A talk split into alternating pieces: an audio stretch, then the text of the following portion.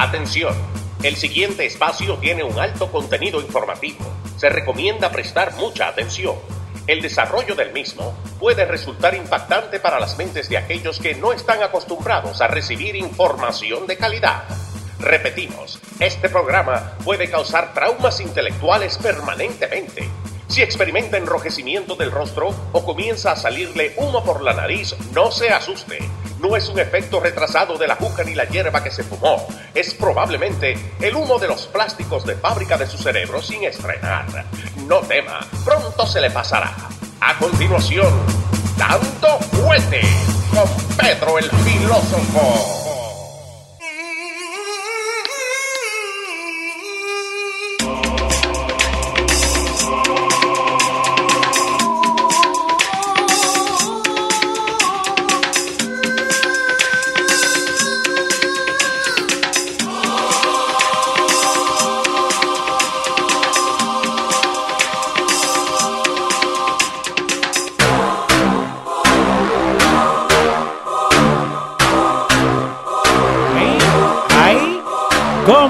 Señor?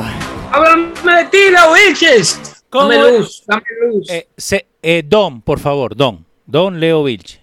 Eh, sí, perdón. Don, don Galán Leo. ¿Cómo, Eh. ¿Cómo estás, Pedro? Todavía te pica el cuerpo de ese suit que tenía puesto. No, no, no, mentira, no, no, no. No, eh, a mí me gusta andar de pantalones cortos, pero ¿por qué? Porque yo me pasé como siete años vestido eh, más o menos así, ¿no? Entre meeting y meeting, pero Te tomaste en serio eh, eh, el tema de que tienes que dejar de ir en pantalones cortos. tenemos que vender así, ¿viste? Oh, o sea, parecía todo un ejecutivo de los radios eh, Dacom. Sí, señor. Todo. No, eh, pero ¿qué Todo pasa? un CEO de un network de prestigio parecía. Exacto, exacto. Pero no, ¿sabe qué? Eh, Para, aquellos que no Dale. saben de qué estamos hablando, hablamos de eh, la gala que estaba vistiendo el señor Leo Vilches en el evento de Habana 59, el evento auspiciado por el Té Supremo de Hino Contigo el martes en la noche para las madres, un anticipo a la Sí, celebración del Día de las Madres Americana en, eh, en el prestigioso Habana 59. Sí, no, y, y me, me encanta, ¿no? Porque lo que pasó el martes es básicamente lo que nosotros hablamos acá todos los días. La gente tranquila, la gente decente, la gente fina. De- teníamos el stand de Té Supremo afuera. No se robaron ni uno. No, no, hay que dar atención a eso. Imagínate si lo dejamos allá. No, nada que ver. Es que la, la audiencia de Hino Contigo, la gente que nos sigue a nosotros, eh, no es gente que, que haya que prestar, que se ensuciaría por ese tipo de cosas. Eh, Estamos hablando de una audiencia de calidad, Exacto. eh, sin minimizar a, a aquellos que no nos escuchan. Eh, nuestra audiencia son gentes ah, productiva, eh, miembros de la sociedad productiva, el grupo selecto. No me quiero privar en elitista aquí, pero eh, todos sabemos, y yo lo he dicho aquí ah, en bien alto, que el- los latinos en los Estados Unidos solamente vemos un 30% persiguiendo el sueño americano de verdad. Hay otro 70% con lo que esté fumando juca. Y eso yo lo he dicho aquí abiertamente. Bueno, pues ese 30%, Eh, ¿Estás seguro que 70? Porque hay, hay, hay bastante que están fumando juca. bueno, eh, hay un número superior, hay datos de números superiores eh, en, en términos de, de- de- de- del ingreso per cápita del latino. Eh, también hay otro estudio que dice que el, el, um, el abuelo, el latino eh, actualmente en los Estados Unidos tiene, el nieto tiene un peor índice de ingreso que el abuelo. Wow. Eh, en contrario a lo que sucede con todo tipo de, con todas las otras etnias, todas todas las otras etnias raciales, eh, las, am, las ah, generaciones se van superando intelectual y económicamente eh, eh, masivamente. El padre de el hijo del asiático, el- la- su primer hijo, la primera generación de americanos, Ujú. supera al padre que lo trajo al país. Lo mismo pasa con el anglosajón. eh, eh, superan los europeos que vienen a vivir a los Estados Unidos. El primer hijo que tienen en los Estados Unidos supera al padre que lo trajo a vivir en ingreso y grado académico. Mm. Eso no ocurre con nuestra comunidad latina. Normalmente el número de latinos de primera generación es muy inferior al latino que lo trajo. Pero ¿por, ¿por qué cree que se, que se da eso? En again, todos somos diferentes porque el latino vos tenés a los dominicanos, los boricos, los mexicanos, los argentinos, los peruanos. Pero ¿por qué cree que nosotros como, como, como comunidad? ¿Vos crees que porque seguimos con la mentalidad que estamos allá, no como el americano, que en the next generation son americanos? Hay muchos factores. Hay muchos factores que hacen del latino un, uno de los grupos de menor índice de adaptación al, a, la cultura norteamericana y a lo que Estados Unidos tiene que ofrecer. Uno de los factores más fundamentales que eh, eh, eh, ocurre para que el latino no pueda adquirir un estatus de vida norteamericana similar al del norteamericano que corre al país, entiéndase, el norteamericano que tiene una buena oportunidad económica y tiene raíces económicas y académicas en los Estados Unidos. El factor fundamental es el factor vecindad, el factor frontera. Eh, para nadie es un secreto que dos terceras partes de todos los inmigrantes latinos que residen en los Estados Unidos son de origen mexicano. Hasta el día de hoy, independientemente de las eh, de las diversas restricciones que ocurren con el tema de la inmigración. Pero hasta el día de hoy, eh, el inmigrante mexicano, en una gran mayoría, todavía no siente una, una necesidad de, eh, de, legalización en los Estados Unidos. ¿Cómo así?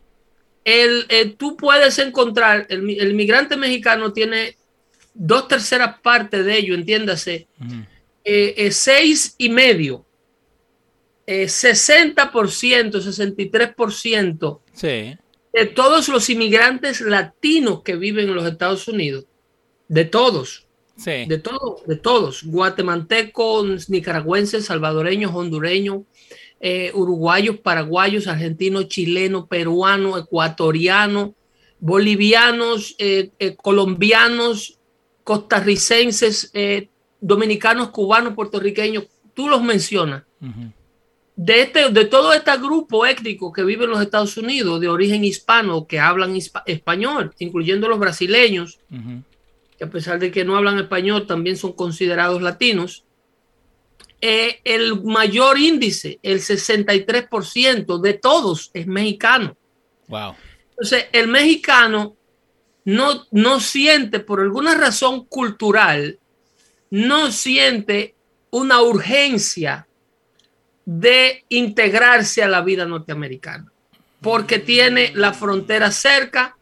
Yo he dicho aquí en múltiples ocasiones, tenía trabajadores que eran familia, eran cuatro, de, cuatro hermanos de Puebla que trabajaban con un número de ITIN. Sí y nunca se legalizaron y trabajaron por más de 12 años aquí. Nunca, le, nunca le picaba de decir, me tengo que hacer ciudadano. ellos se iban en diciembre. Ellos en diciembre compraban una carta de ruta y salían del país. Y muchos de ellos se iban también, eh, algunos de ellos, muchachos de Puebla, que no eran de del grupo de los hermanos que te digo, pero que yo los conocía, iban a vacacionar, aún con un estatus de inmigración no, no, legal. Pero ¿cómo es esa carta de ruta? que ¿Le pagaban un coyote para poder volver? No, eh, tú comprabas antes, eh, eh, no sé si todavía se puede, pero tú salías con sin, y te montabas en un vuelo internacional sin necesidad de estar procesado por inmigración para salir de los Estados Unidos. Okay la gente simple y llanamente iba para su país y se iba.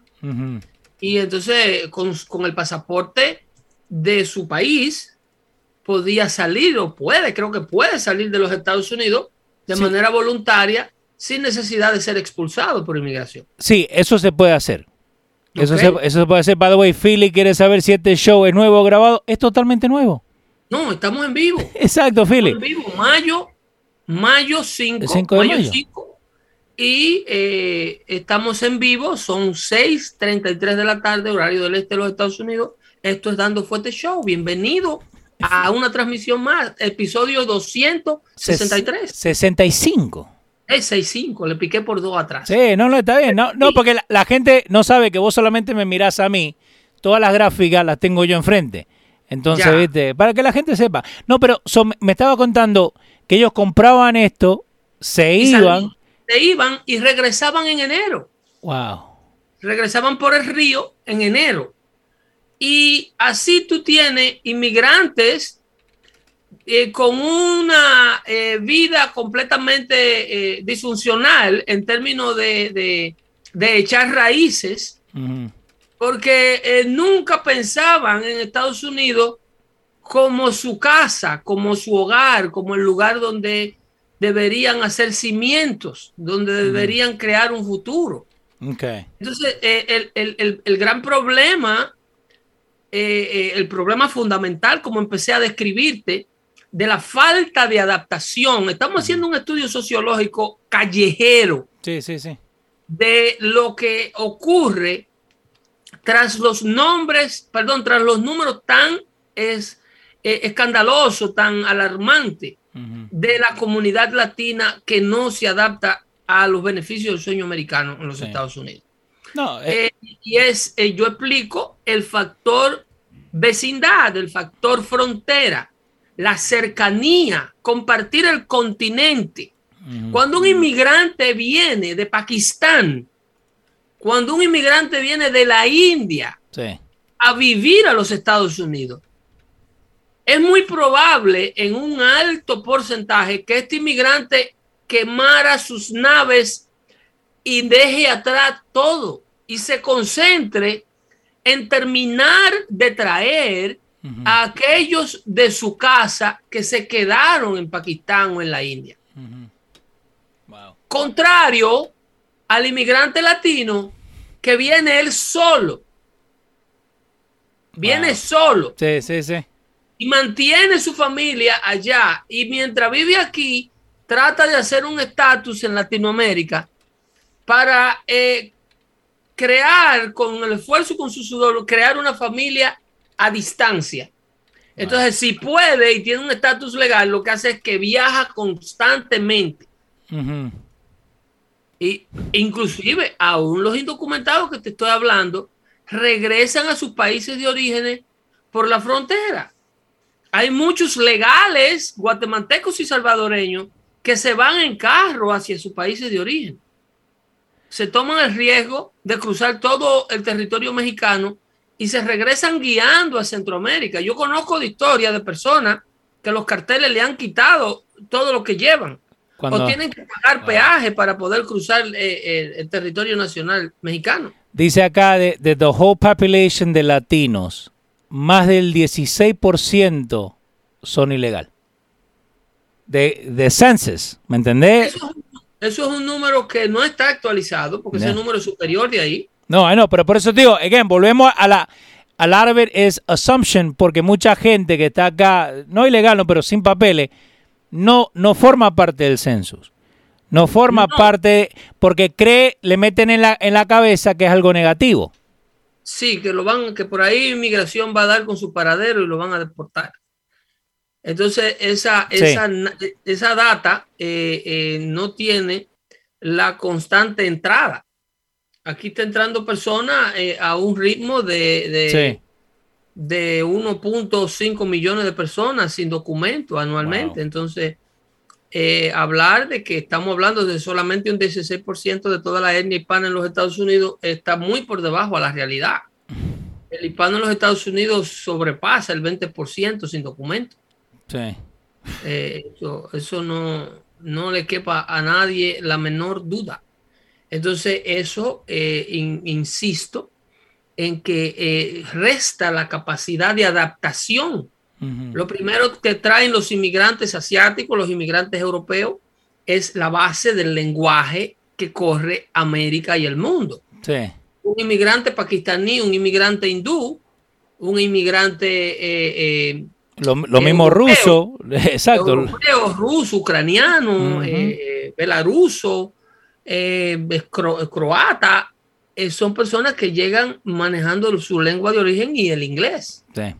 Y son personas que normalmente traen eh, profesiones en el, en, el, mundo técnico, en el mundo de las ingenierías, que son fácilmente eh, eh, adaptables esas carreras que están, estoy hablando, programadores de computadora, técnicos de laboratorio, carreras que no precisan de una licencia tan estricta como en el tema de las ciencias para ejercer. Y, y, muchos de ellos, en el caso de los filipinos, las escuelas de enfermería y de medicina de las Filipinas rivalidan aquí y estudian en Filipinas en base a poder venir a ejercer aquí. Muchos países asiáticos lo hacen. El único, la única preparación que trae la gran mayoría del inmigrante hispano a los Estados Unidos, ¿tú sabes cuál es? El hambre. La boca y el codo. Exacto. es verdad. Es verdad la boca y el codo. Es muy, muy, óyeme, yo conozco familias hispanas que han estado esperando su petición de residencia legal por los pasados cinco años, diez años en su país de origen. Yo conozco hermanos que están pidiendo a sus hermanos y cuando le sale la residencia al hermano, le sale también al cónyuge de su hermano y a todos sus hijos menores de edad. Y han estado esperando esa petición por 10 años con alrededor de seis miembros de familia. Aquí han llegado familias en grupo de 8, de 10. Madre, padre y seis hijos menores. Esperan el estatus de petición de residente por 10 años, Leo, y ninguno llega hablando inglés. No. Hombre de Dios.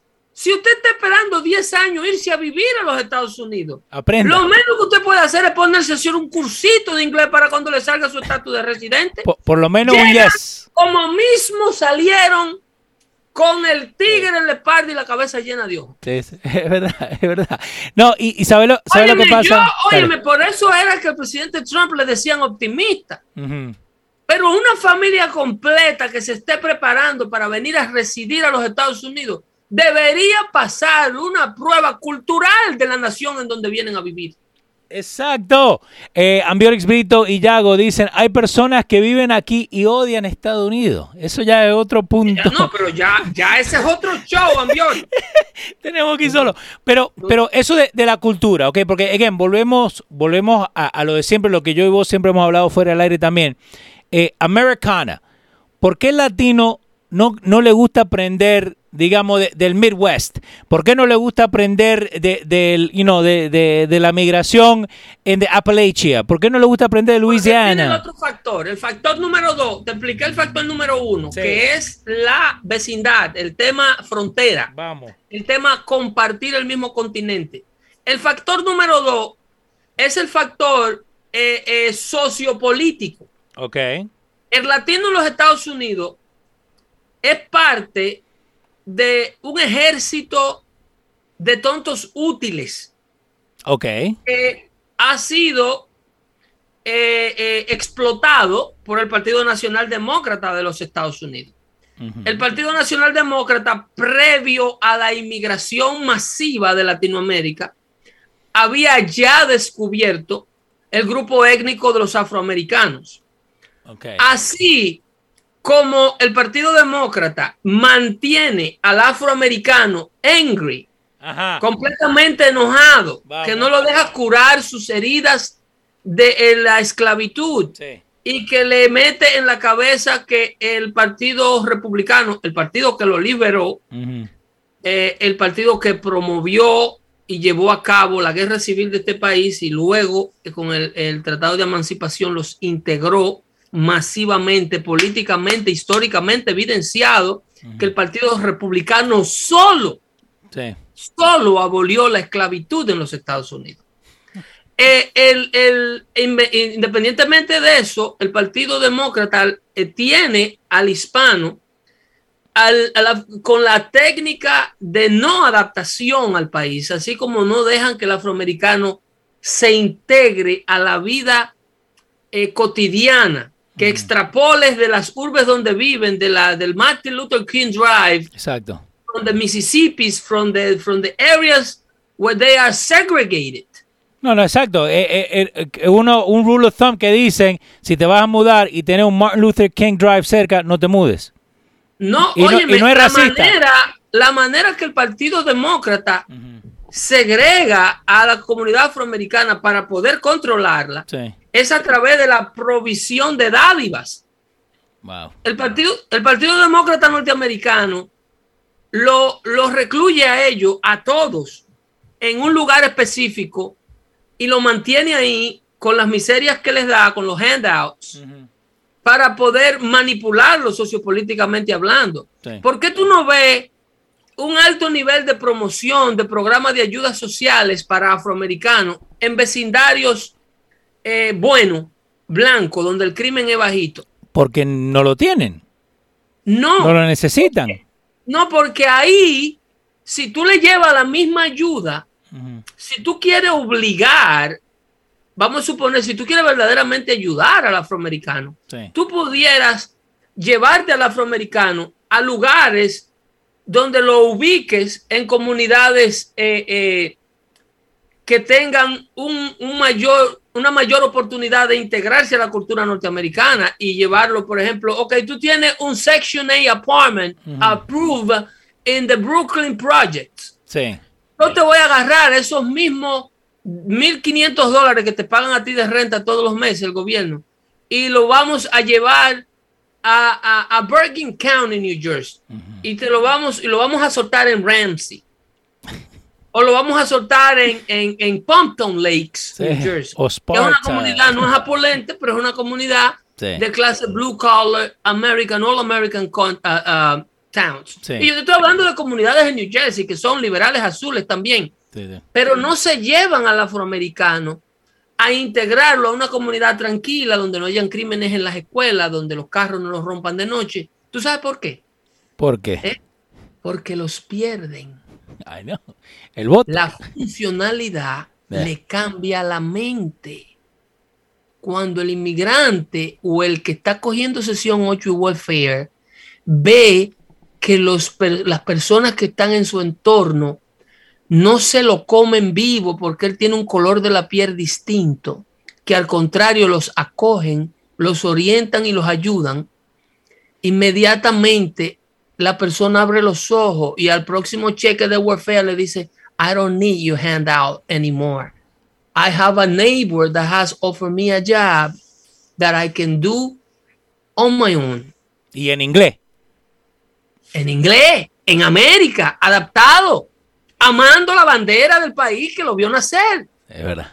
El Partido Demócrata lo quiere en Brooklyn, lo quiere en el sur de Hackensack, en el sur de Newark, en el sur de Jersey City, en los sures del Bronx, porque ahí ellos pueden controlar el hábitat. Es una manera de segregarlo como lo segregaban en los tiempos de la esclavitud. No me salga de aquí. Ahora no lo pueden hacer a la fuerza, solo lo hacen controlándole las dádivas, los handouts. So, eh, la primera me dijiste vecindad, después sociopolítico. No, no, la sociopolítica y la vecindad están unidas, es el mismo factor. Okay. El factor, el, bueno, el factor vecindad, el factor frontera es distinto. Sí, frontera, ok, lo, escribí mal. Frontera, dale, vamos. Ok, frontera y compartimos un continente. Okay. Esa, es, esa es la parte eh, que, que nos hace creer erróneamente que estamos empoderados de los Estados Unidos de Norteamérica, que por alguna razón Estados Unidos a nosotros como latinoamericanos nos debe algo. Ok. Eh, acá Carmen Rivera dice, Pedro, you are so on point, los tienen programados. Es correcto, pero para que un ser humano se mantenga en la programación, tú tienes que mantenerlo en cierto ambiente. si, tú no, si, tú, si tú lo dejas salir de ese ambiente, el ser humano, como no es una computadora, inmediatamente will reset porque a lo bueno me acostumbro, dice el refrán. Okay. A lo malo me adapto. So, tocamos la parte de, del, del idioma, right? Eh, lo que se está hablando en estos días, ¿no? Y la gente está loca que hablemos de, de Roe versus Wade, right? Eh, y volvemos a lo que a lo que vos dijiste una vez, que al muchacho que te estaba jodiendo por lo de Trump, que Trump era racista, vos le dijiste es porque se lo traducieron mal. Eh, ¿Vos crees que esto que está pasando con Roe v. Wade está pasando lo mismo? ¿Que le están traduciendo mal el mensaje? Cuando te termine el tercer punto. Vamos, vamos. Tercer el tercer punto del por qué nosotros tenemos tanto problema adaptándonos a la vida norteamericana y, aprovechando el sueño americano es porque estamos, eh, venimos premeditados de origen a, odiar a Estados Unidos. I hate you. Vamos, Pedro. Vamos, porque yo, yo pensaba así. de Latinoamérica. Dale nosotros venimos de Latinoamérica con un endoctrinamiento previo de que el problema que sufrimos en toda Latinoamérica, producto de la corrupción de los políticos corruptos que nosotros elegimos para correr nuestros países, es culpa de los americanos. Nosotros, de que entramos al territorio norteamericano, entramos pensando que el gringo nos cogió algo, que nos robó algo, que nos debe algo. Esa mentalidad se la metieron al dominicano por la invasión del 19 y por la invasión del 65 a Dominicana. En la cabeza la trae el dominicano en una parte muy oculta de su subconsciente. Entre ceja y ceja. Que la trae esa información. Esa información le impide. Yo conozco personas que sin récord criminal, viviendo más de 30 años en este país, no aplican por la ciudadanía, para no obtener la ciudadanía, para no jurar por la bandera americana. Calificando, ¿eh? Y, cuando lo hacen es porque la vejez lo forza para que los beneficios le sean dados de manera más rápida. So te cuento rapidito, un, muchacho amigo mío, no voy a decir nombre, tomando un page de, de ahí, ¿no? Eh, la mamá residente toda su vida le dijeron que cuando se retiraba le iban a mandar 800 pesos y dijo que por qué no le mandaban los 3.200 que le tenían que dar. Le dijeron que tenía que hacerse ciudadana. En seis meses era ciudadana. Así que... oh, my God. ok. Eso es así. Ahora sí te contesto. Ya te di los tres puntos. Me, encantó los tres puntos. Vamos. El factor frontera, el factor sociopolítico y el factor endoctrinamiento en Latinoamérica. Wow. Ok. Estamos premeditados a pensar que el norteamericano es malo. Exacto. Cuando viene blanco, serio y conservador. Porque nosotros en Latinoamérica amamos al norteamericano liberal al que, anda con los, al que anda con los pantalones, sí. Latinoamérica ama a, a, a, um, a Cardi B, a Beyoncé, a Jay-Z, ama a todo Hollywood, ama todo lo que sea liberalismo americano. aman, yo sé que tú tienes tu tatuaje, pero aman el tatuaje, aman el arete aquí, el arete allá, eh, la droga de todo tipo, la cultura liberal, el macho con el macho, la hembra con la hembra, el niño que a los 13 años eh, se, le operan todo y le atrasan las hormonas y le dan terapias antipubertad para que no se le desarrolle. Ese es el americano que a Latinoamérica le encanta. El que, el que quiere ser. Sí, ese, eh, con ese ellos se identifican. Ahora, este americano de pantalón khaki y de camisa metida por dentro, con unos pantalones negros, con unos zapatos negros bien, bien, limpiecitos que te dice nos vemos a las tres y media y a las tres y quince está ahí. Ese americano es un tipo demasiado eh, eh, estricto, un tipo obsoleto, racista que no lo soporta. Ese americano. Bájale un, bájale un poco, manín.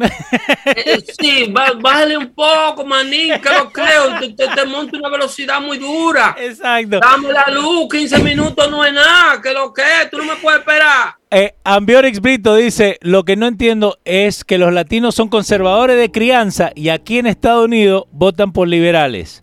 Eh, Bronx Concrete Plumbing LLC, que nos sigue en YouTube, dice, mi ayudante vive en un shelter y dice que no se va a mudar porque no paga renta. Mira, y con Ambiori difiere un poquito sobre el conservacionismo latinoamericano. Okay. En Latinoamérica, nosotros crecimos temiéndole a Dios y practicando la responsabilidad individual. ¿Ok? Eh, a nivel de casa, a nivel de, ambiente personal, nosotros somos conservadores. Pero a nivel social y político en Latinoamérica, Latinoamérica es un caldo de cultivo, es el terreno más fértil para el liberalismo. Hasta tanto el latinoamericano no entienda que nosotros como cultura todavía somos un canvas en blanco, donde todas las otras culturas del mundo van y escriben lo que le da la gana el latinoamericano va a seguir dejándose manipular e influenciar de lo peor de las culturas extranjeras. Y va a seguir rechazando lo mejor de las culturas extranjeras. ¿Ok? Le va a seguir gustando sociarse, codiarse e imitar el estilo de vida del norteamericano liberal. Los yo, yo, yo. No del conservador. Los yo, yo. Esa parte del conservacionismo en Latinoamérica Ir a la iglesia, decir yo creo en Dios, no te hace conservador. ¿eh? Respetar a tu padre, respetar a tu madre, respetar a tus ancianos, no te hace conservador. Se necesita mucho, mucho, mucho más de ahí para tú aprender a ser conservador. Porque si Latinoamérica fuera conservador, yo no sé qué hacen un reguero de políticos en República Dominicana suelto o electos presidentes. Hey, en todo, en todo Latinoamérica, los países que vos diste los ladrones son señores y los hombres serios son ridículos. Si fuera conservadora Latinoamérica, no entiendo por qué se diosifican a los sinvergüenza y a los serios se ridiculizan. Entonces hay que pensar, hay que tener un poquito más de tacto para poder aplicar el conservacionismo a nuestra gente y en nuestro beneficio sobre qué es un pueblo conservador. Que en el caso de Latinoamérica estamos, estamos, estamos atrás, pero muy atrás. ahora te tengo, eh, y esta pregunta viene de mi parte, ¿no? Y vamos a tocar la de Roe v. Wade, pero eh, ¿vos crees que, este movimiento que, han sacado, que se viene se ha hablado, ¿no? Pero los últimos años creo que están tirando mal, del afro-latino. ¿Vos crees que eso nos va a dividir más todavía? Eso es otro segregacionismo. Eso es otro segregacionismo y siguen, óyeme, eh, el radicalismo de la izquierda, extraído de las, de las, de la, de las, del método de Karl, de Karl Marx y de Lenin, es dividir y conquistar. E, es, separarnos en grupitos afro latino. Sí, o Latinx, o este eh, eh transgender. Sí. Eh, queer. Yeah, yeah. Eh, hasta la comunidad gay la tienen fragmentada como en 25 pedazos. 27 eh, y cada día le ponemos más. ¿Entiendes? Entonces es una táctica para poder controlar y quieren seguir y quieren insertar un odio racial, eh, por, un odio de color de piel que en Latinoamérica no existía. En América, en los Estados Unidos de Norteamérica, es donde el negro latinoamericano ha venido a sentir el racismo. Ese racismo de color de piel en Latinoamérica no, no tiene esa diferencia tan marcada. No. Entonces aquí en Estados Unidos ahora, las personas de color de descendencia africana, de origen hispano, se están dejando meter en el grupo de lo que mantienen enojado como pitbull que le echan panales de avipa. Wow.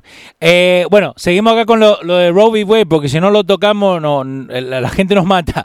Pero volvemos a esto, a esto lo de la, traducción, ¿no? Porque eh, la gente que ve Univisión, Telemundo, que escucha radio solamente en español, ellos están escuchando lo que está pasando. contarle a la gente eh, en español qué es lo que de verdad está pasando, porque hubo un leak de que alguien que trabaja ahí, que tiene un papel, ¿qué pasó ahí? Bueno, lo primero es que eh, eh, Robbie Way, lo, hemos, hicimos un show completo aquí de qué es Robbie Way.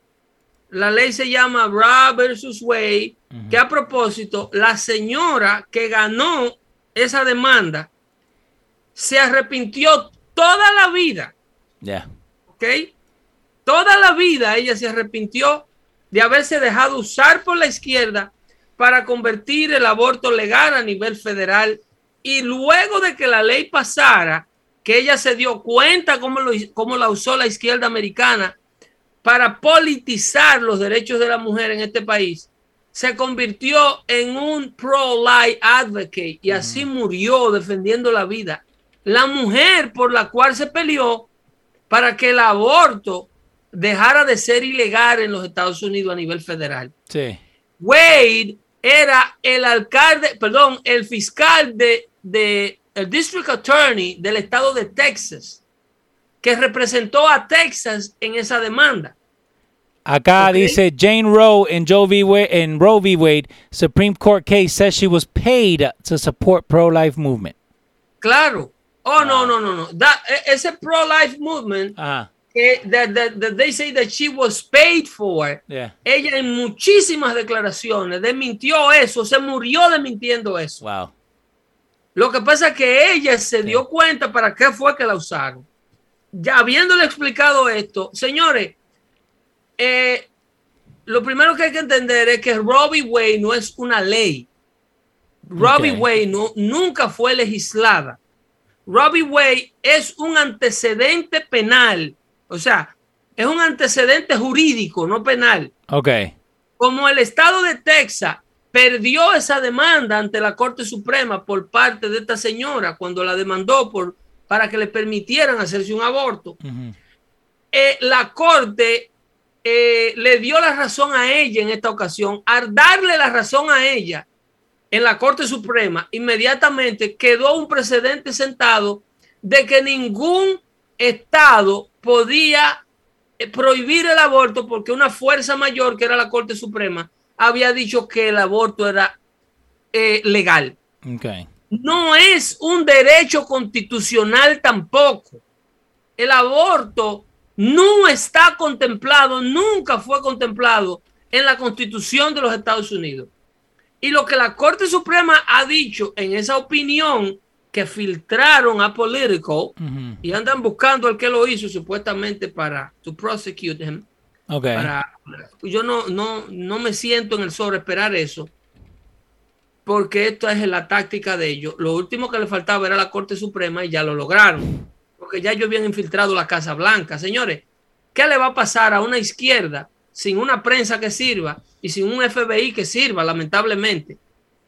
Los hombres buenos y mujeres buenas que trabajan en el FBI están siendo dirigidos por un grupo de sinvergüenza que pertenecen al swamp. De ineptos.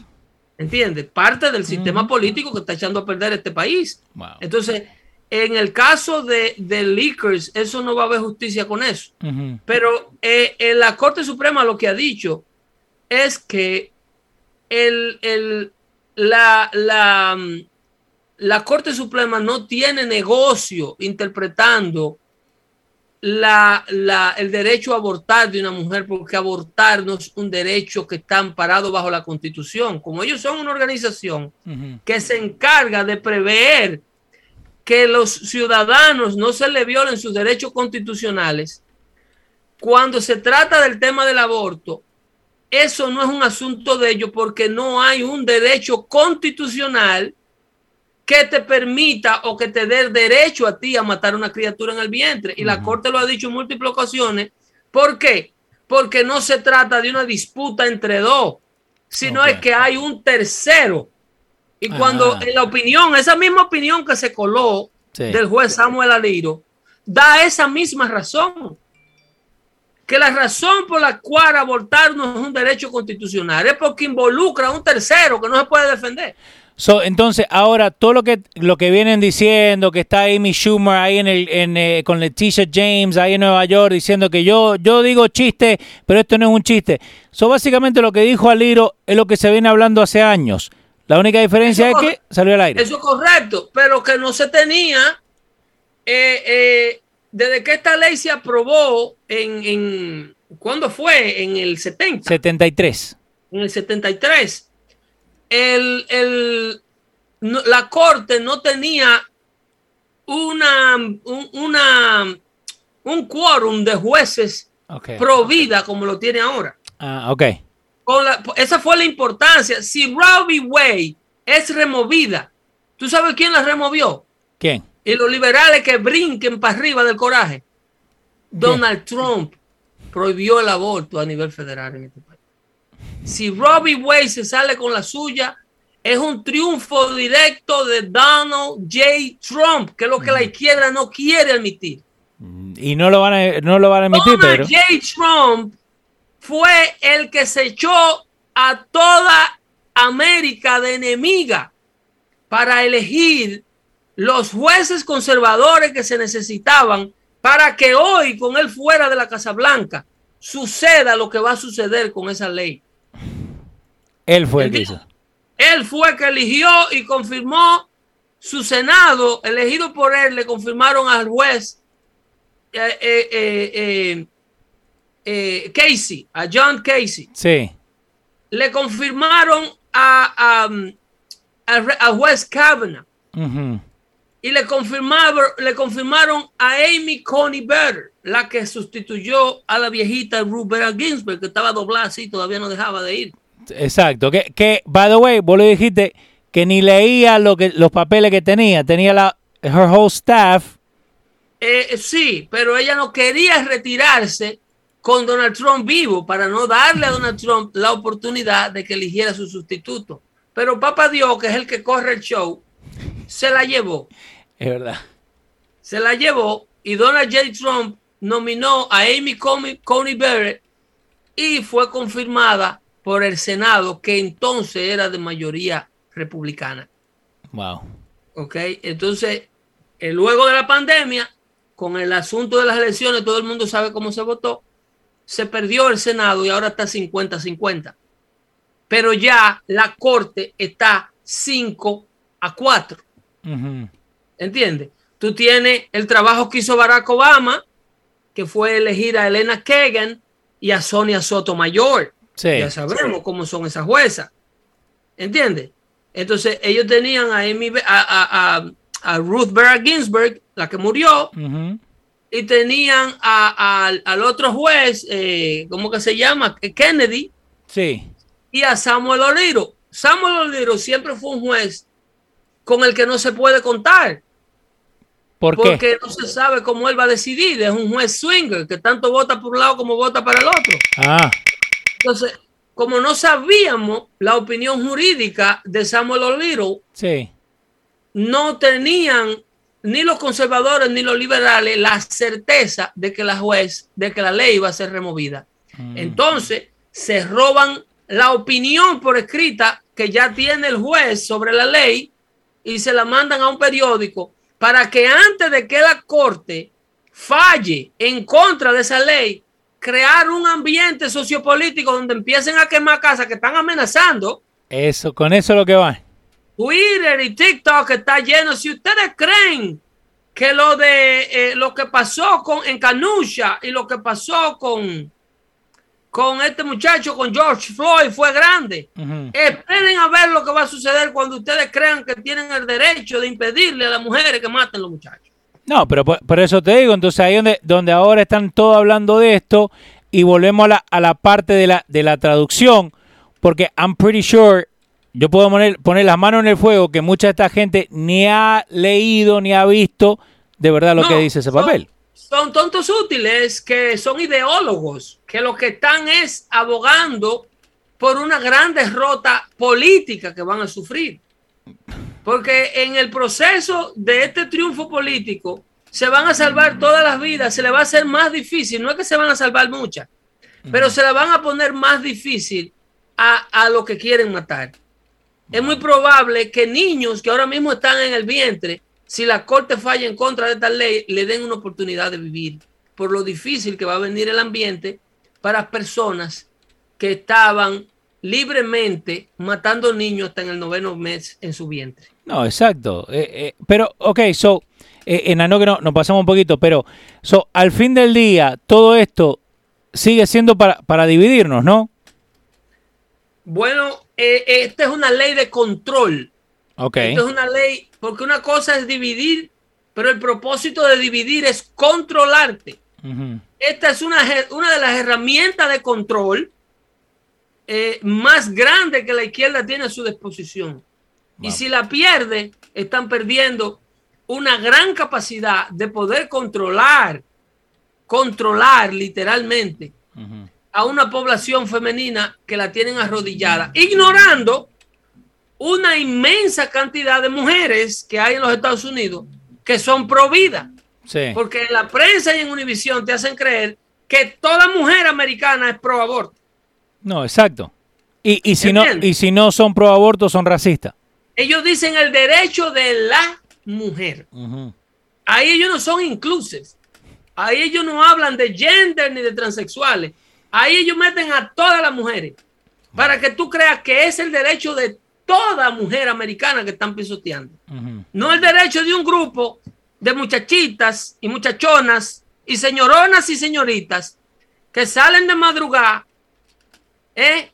y se le caen los 10 cheles de las rodillas que no deben caérsele y en una noche de alegría crean una vida que luego quieren asesinar. ¿Ok? Todo esto quieren meterlo en un tema clínico para proteger la vida y la salud de la mujer sobre un asunto del derecho al cuerpo de ella. Sí, pero que el derecho al cuerpo tuyo no te da derecho sobre el cuerpo de otra persona que vive en un garaje que tú le prestaste sin él pedírtelo. Eso es verdad. ¿Ok? Cuídense mucho. No recojan nada del piso, ¿eh? que están envenenando. El próximo martes quiero hablarle de la violencia en este verano que viene, porque... Ah, ¿viene violencia? No, la violencia ya arrancó. Uh. en, Nueva, York dieron puñaladas, hachazo hoy, que eso no tiene madre. Sí. Eh, por donde quiera, en la Florida, donde quiera. Los delincuentes están en la calle, debemos tener medidas de precaución, debemos cuidarnos, estar alerta porque eh, los liberales están en control. Y esto no va a mejorar, esto no va a mejorar hasta tanto esta gente no la removamos de la Casa Blanca. Cuídense mucho, no recojan nada del piso. Pedro el filósofo les quiere muchísimo. Gracias a todos los que se dieron cita con nosotros, la gente que me saludó. Yo soy malísimo para los nombres, pero yo los quiero a todos mucho. Me encantó muchísimo verle a todos allá gozando yo pude salir corriendo cuando la fiesta estaba en su buena y no quería que yo hablara. Yo le pedí que por favor que no interrumpiera la alegría para poner a hablar a Pedro el filósofo, en donde la gente estaba sudando de la alegría. Sí, señor. enhorabuena. Felicidades a Leo, Gómez, a Leo y a Zaino Gómez por un evento bien planificado y de mucho éxito. Gracias, señor. Buenas tardes. Vamos bien, dale, pa. Ahí estuvo Pedro. Vamos acá. Eh, ahí estuvo Pedro. Como vieron. Eh, baja un poquito, Leo. Eh, buenísimo show, ¿no? Pero acá le tenemos todos los nombres de la gente que son parte del Patreon. Como ustedes saben, una vez al mes nosotros agarramos toda la gente que es parte del Patreon. Agarramos y le damos para rifar una camiseta. La última se la ganó Juancito Garay. Antes de eso se la ganó, no, después de eso se la ganó Anticomunista. Si lo conocen en YouTube, déjenle saber que venga que la busque. Eh, o me mande mensaje. Eh, pero este es para el mes de abril. Esta es toda la gente que aportó para el Patreon para poder crecer. Si no son parte del Patreon, otra vez, no lo prepare Leo. Eh, vamos a venir acá, bueno, está Leo acá, ponemos Patreon, ¿no? Si van a, a patreon.com barrita los radio, los radio, ahí pueden ver donde pueden ser parte de lo que estamos haciendo. ¿ok? De 5, 10, 15, lo que, lo que puedan aportar mensualmente para poder crecer el network y lo que estamos haciendo. Si quieren volver y escuchar el primer episodio de Pedro en el network de Luis, lo pueden hacer ahí en el Patreon. Nos dieron el derecho para poder ponerlo ahí. El primer episodio y cuando hacemos eventos en vivo también pueden ser parte de lo que vamos a hacer. So, eh, acá están los nombres de la gente. Eh, la película 200 mulas. Gracias a Brian 11P499 que nos tiró ahí para poder crecer. Le voy a avisar a Rolo Comunista ahora mismo. Free Citizen, te vengo diciendo del último mes que le avises. Estamos acá, no importa. Ok, so vamos a tirar acá. Ahí tenemos la gente, todos los nombres. El ganador de este mes. Eh, un saludito ahí desde Barranquilla. I wanna make sure. Spin. Está dando vuelta, está dando vuelta, está dando vuelta. ¿Quién ganó este mes la camiseta? Franklin Brizo. Si lo conocen a Franklin, déjenle saber que se acaba de ganar una camiseta. Se la vamos a mandar. Eh, me dejan saber el diseño que quieren. Pueden ir a losradio.com. Si a ustedes les gusta todo lo que estamos haciendo, quieren aportar, quieren ayudarnos a crecer, pueden ir a losradio.com. Sepa que lo vean. Pueden ir a losradio.com donde pueden tener toda la información de Luis Jiménez, de Hino Contigo, de Futboleo, Dando Fuete, Lucha Outsider, Freaking Rica, todo lo que ustedes buscan. Pero la cosa que tenemos en, en Los Radio, una cosita que se llama Los Shop, ¿no? Entonces ahí pueden comprar camiseta, el show de Hino lo vendíamos acá. Pero si vas a Dando Fuete, pueden comprar cualquiera de esas camisetas pueden estar en style. Nuestro amigo Juancito Garay cuando se la ganó eligió esta, pero la negra. ¿Ok? Así que vayan a losradios.com. Felicitaciones a Franklin Brizo, que fue el ganador de la camiseta de este mes. Y acuérdense, en todo lo que nosotros estamos haciendo es para crecer, para que la gente nos siga y para que puedan aprender al fin del día. Mira, si vos no le das a compartir a esto de adaptación, de, de, la vecindad, de la frontera, endoctrinamiento, de Roe v. Wade, están perdiendo algo. Hey, yo soy Leo. Él fue Pedro. Dando fuerte show. Nos vemos.